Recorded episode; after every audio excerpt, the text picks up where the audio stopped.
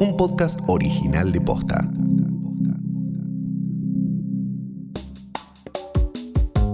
El predio de Tecnópolis pasó de ser un espacio para eventos masivos y recreativos a un centro de aislamiento gestionado por la Cruz Roja. En el episodio de hoy te contamos cómo es un día en la vida de uno de sus voluntarios. Hoy es jueves 3 de septiembre. Soy Martina Sotopose y esto pasó posta.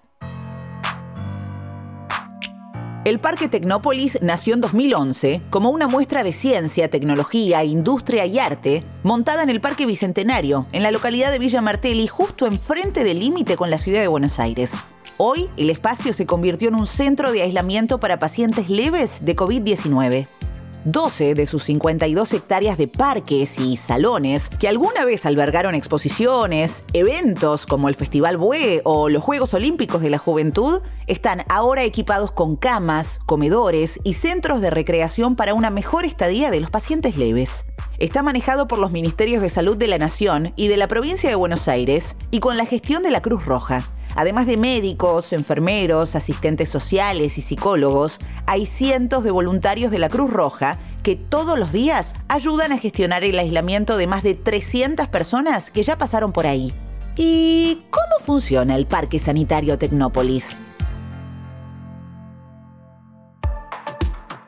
Buenos días, mi nombre es Daniel Russo, soy secretario de Emergencias y Desastres de Cruz Roja Argentina. Desde el mes de abril me encuentro coordinando el voluntariado de la Cruz Roja en el centro de aislamiento de Tecnópolis. Daniel coordina el funcionamiento de los voluntarios en el parque, que hospeda a pacientes leves de entre 18 y 50 años. Pacientes que tienen un cuadro leve de la enfermedad y tienen que pasar un periodo aislados y por alguna circunstancia no tienen las condiciones adecuadas en sus viviendas. Los pacientes que son derivados a Tecnópolis cumplen con un aislamiento de 10 días en promedio. Tanto en la parte de salud, en la parte médica, como también en lo social, frente a alguna problemática que pueda tener su familia y con eso evitamos las angustias de la persona que se encuentra por necesidad eh, aislada a los efectos de no, de no constituir un foco de contagio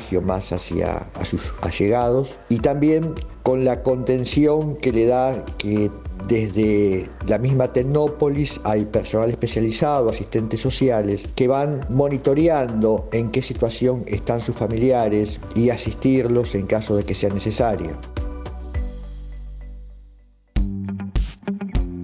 Al igual que el personal médico, los voluntarios cumplen un rol crucial en la gestión del parque sanitario. Los voluntarios de Cruz Roja Argentina se encuentran en este predio las 24 horas todos los días de la semana. Son las primeras personas que ve un paciente que necesita aislarse. El primer contacto es con voluntarios de Cruz Roja Argentina. Se le toman sus datos, los necesarios para el ingreso, se les explican las normas de convivencia, se les suministra un equipo de ropa y de elementos esenciales para su permanencia en el predio y constantemente se lo va auxiliando, eh, se lo va conteniendo en conjunto con un equipo de médicos, de psicólogos, de asistentes sociales. El espacio está pensado para recibir a personas que no tengan un lugar apto para aislarse por su cuenta.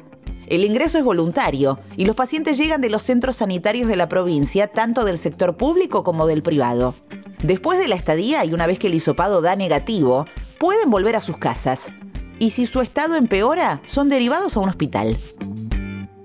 Dato random.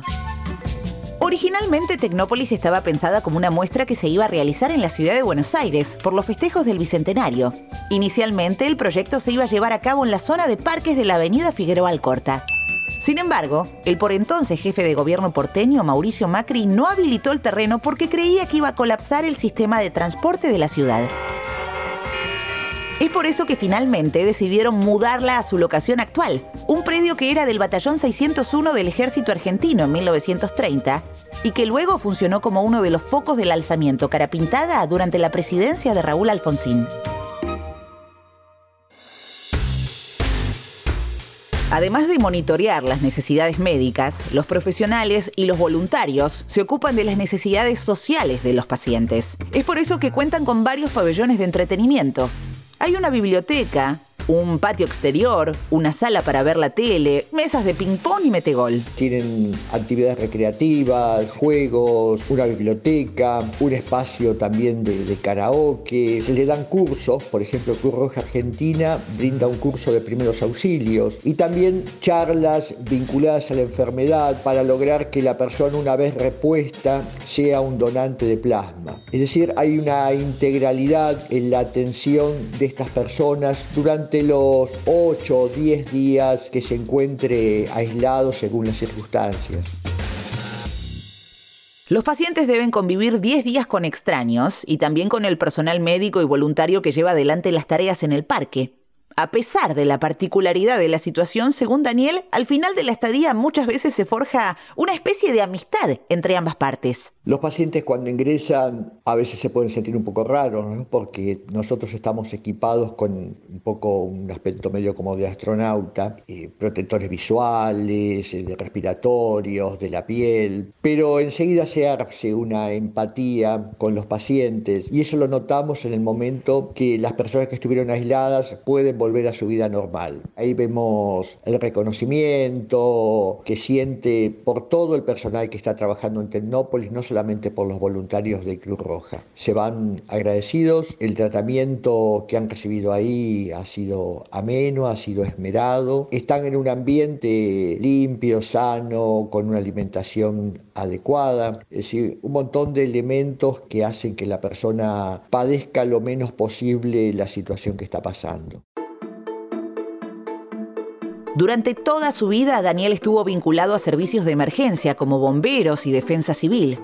Ahí comenzó su vocación por el voluntariado y por brindar su atención desinteresada al otro. Para los voluntarios de Cruz Roja Argentina es una satisfacción enorme poder contribuir en esto. Uno que es un poco más grande ve a los, a los jóvenes, a los chicos de Cruz Roja Argentina trabajar con unas ganas, con un empeño, también con un marco de conocimiento porque permanentemente son capacitados en todo sentido, especialmente en lo que es bioseguridad para no, no verse afectado por, por, el coronavirus, que nos llena de orgullo, que nos, nos hace estar muy contentos de poder brindar esta ayuda a la gente. El trabajo es, es loable y especialmente nos da una gran satisfacción poder contribuir permanentemente a que cuanto antes eh, nuestro país pueda sobreponerse a esta situación. Esto pasó posta es una producción original de posta. Escúchanos de lunes a viernes al final del día en Spotify, Apple Podcast y en todas las apps de podcast. Si te gustó este episodio, compartilo con alguien a quien creas que le puede interesar. Y si nos escuchas en Apple Podcast, te invitamos a que nos dejes una reseña. Nos suma muchísimo para que más gente descubra este podcast. Búscanos en Instagram y en Twitter. Somos arroba postafm. En la producción estuvieron Galia Moldavsky y Fede Ferreira. Nuestro editor es Leo Fernández. En la dirección general, Luciano Banchero y Diego del Agostino. Soy Martina Sotopose y esto pasó posta.